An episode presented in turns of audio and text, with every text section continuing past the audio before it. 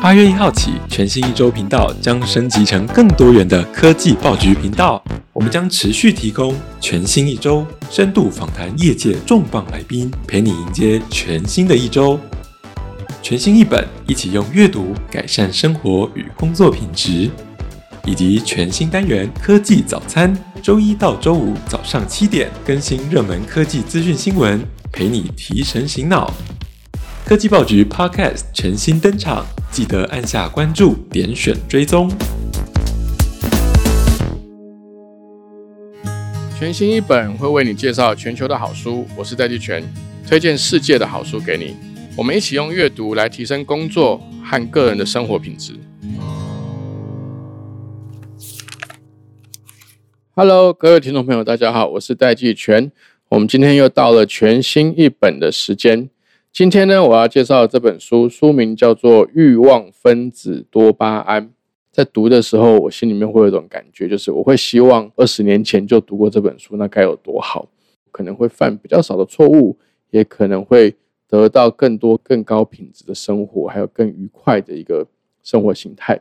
它的主题在书名里面就讲得非常清楚了。整本书就是在介绍我们人类很重要的一种神经传导物质，叫做多巴胺。它的名字叫做欲望分子多巴胺呢。它在呃研究的时候呢，一开始科学家们以为多巴胺是一种快乐分子。我们想要某些东西得到之后，我们会心里觉得快乐。比如说，我们想要买一台新的特斯拉啦，我们想要去某一个没有去过的地方旅游啦。比如说，我们可能会想要去维也纳啦，我们可能会想要去冰岛 road trip 啦，有很多我们都没有做过。但是可能因为向往看到别人去，或者对于那些事情有某一种想象或好奇，体内就会开始分泌这个多巴胺。那在那之前呢，跟大家分享一个名言，这个名言是 Oscar Wilde，就是王尔德说的。他说：“我们的生命中呢有两种悲剧，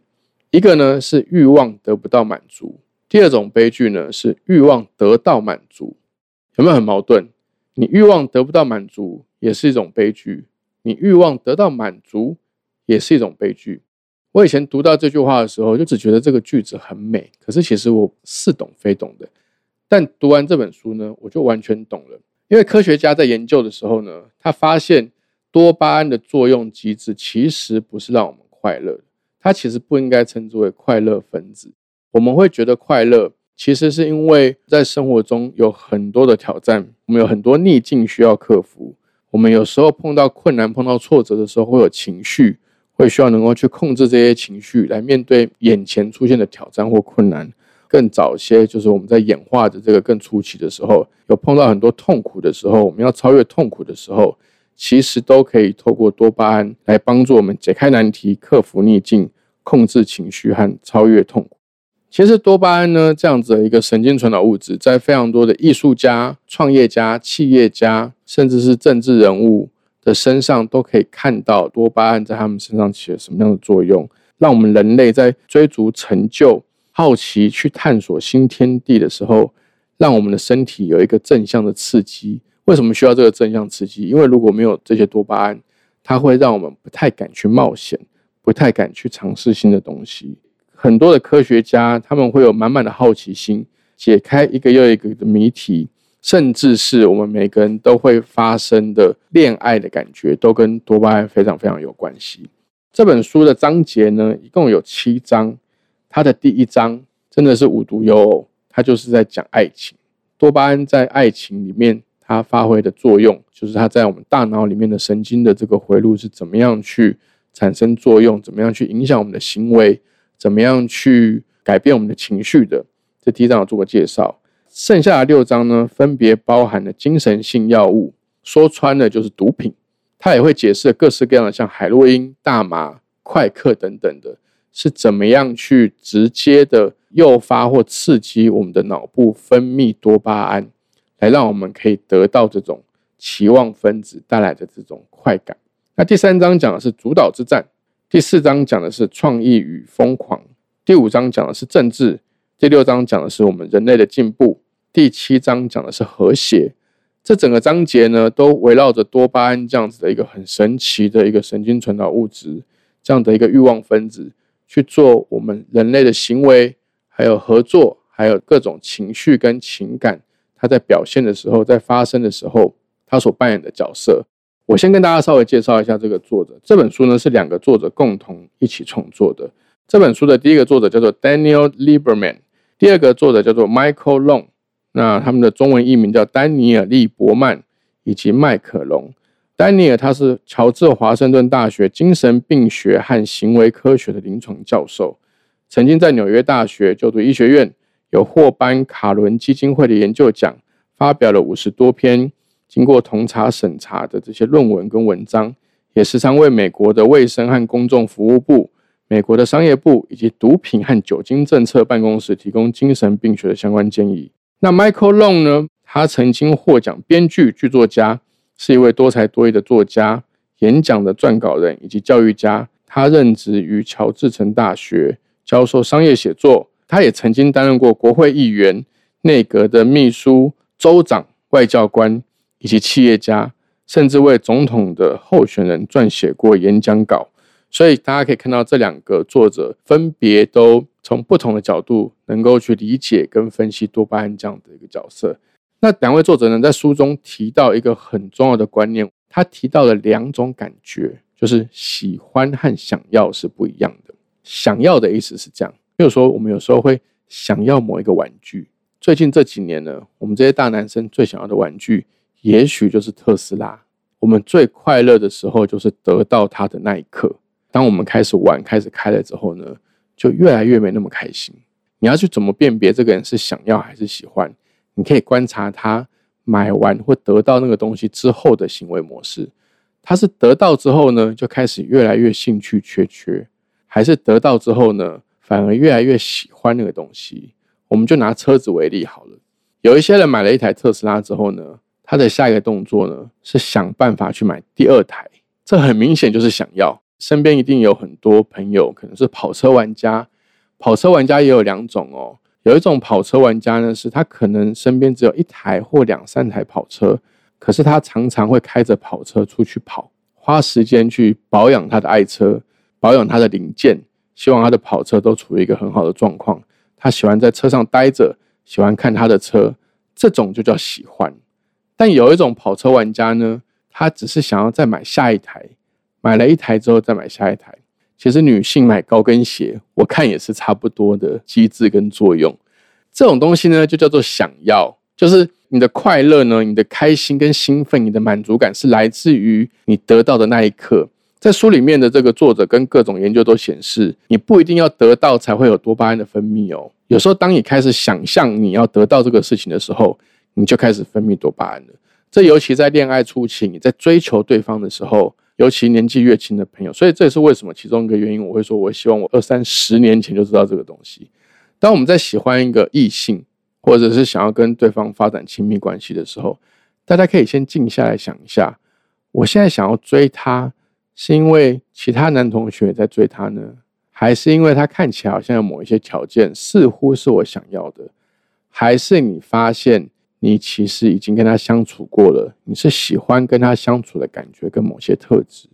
哦，这个非常非常重要。因为当我们没有办法区分想要跟喜欢的时候，当我们落入了那个想要的无限循环的时候，这就会回到我刚刚前面讲的这个王尔德说的人生的两种悲剧。一个呢是欲望得不到满足，我们想要买房子，我们想要买新衣服，我们想要买车子。我们想要有身份地位，我们想要有各式各样的东西，我们甚至想要某一种玩具，但是一直得不到，我们就会陷在一种忧郁跟一种挫折感当中，这是一种悲剧。第二种悲剧是欲望得到满足，就是你想要的东西拿到了，但你却很快的发现自己其实并不快乐，因为你会去追求下一个想要。像我们就会发现有些企业家，他一开始可能开个工厂是想要去让一家人可以获得温饱。后来呢，他就觉得我的公司想要上市贵，别人才会尊重我们。上市贵之后呢，他想要变成首富，大家才会看得起他。甚至有一些国内外，不管是美国啊、台湾都有，他可能成为首富之后，他还是没有满足，他可能想要当总统。这个人的行为模式是一直不停的去追求他想要的东西，也就是王德说的第二种悲剧，就是当你的欲望得到满足之后，你还是陷入那个悲剧，因为。你还是想要去追求下一个想要的东西。那什么是喜欢呢？喜欢就非常有趣了。喜欢有非常多比较不一样的这个神经传导物质，这些神经传导物质最重要的包含催产素。主要的催产素是说，当一个怀孕的母亲在即将要临盆要生小孩的时候，身体会分泌大量的那一个神经传导物质的激素，中文翻译成催产素。但这个催产素呢，它什么时候会出现？譬如说你在做你很喜欢的事情的时候，或者是你觉得跟某一个人相处的时候，你有很深很浓厚的亲密感的时候，你就会分泌催产素。你去拥抱你的孩子、拥抱你的伴侣的时候，也会产生催产素。甚至你跟你很喜欢的人发生性行为的时候，它也会分泌大量的催产素。一夜情也会有，但它的量不会跟你和你很亲密的人发生性行为的时候产生的催产素多。所以回到讲说，这个书里面作者提到的一个很重要的观念是去区分跟了解我们什么时候是想要这个东西。想要并没有错，你可能想要写一本小说，想要说一个故事，你想要把一件事做好，你想要得到一个事情，想要追到一个女孩子。这些都是好的，因为这样的一个神经传导物质能够让我们的身体有足够的动能、力量跟好奇心去追求我们想要得到的东西。但是，像我在读这本书的时候呢，我觉得心里面有个体悟，我会想要先确定我是不是喜欢这个事情或喜欢这个人，再去追求或想要这个东西。当我们去喜欢或者是处于这个喜欢的感觉的时候呢，包含像催产素等等的这一些神经传导物质。它就不是多巴胺这种欲望分子，或是未来分子，而是一种当下分子。也就是我们常常会听到很多，比如说老人家啦、早安图啦、哲学书啦，都会鼓励我们要活在当下。如果你从这本书的角度去看呢，你就会知道，所谓的活在当下，就是说我们可以记得我们现在手上所拥有的东西，哪些是我们喜欢的。我们可能在过去为了追求这些东西，付出很多代价，付出很多努力，但拿到了或得到这些东西之后，却因为在追求下个东西，忘记了当下可以去好好享受那个喜欢的感觉。有些人喜欢盆栽，有些人的确喜欢爱车。我们甚至会看到有些朋友会把车子当成老婆，老婆的在叫，你就看他每天在擦他的车打蜡。我觉得那个喜欢的感觉，不管是喜欢你的车，真的是爱车哦，还是爱妻。还是你的孩子，还是你热爱你的工作，或者是你喜欢你照顾的盆栽，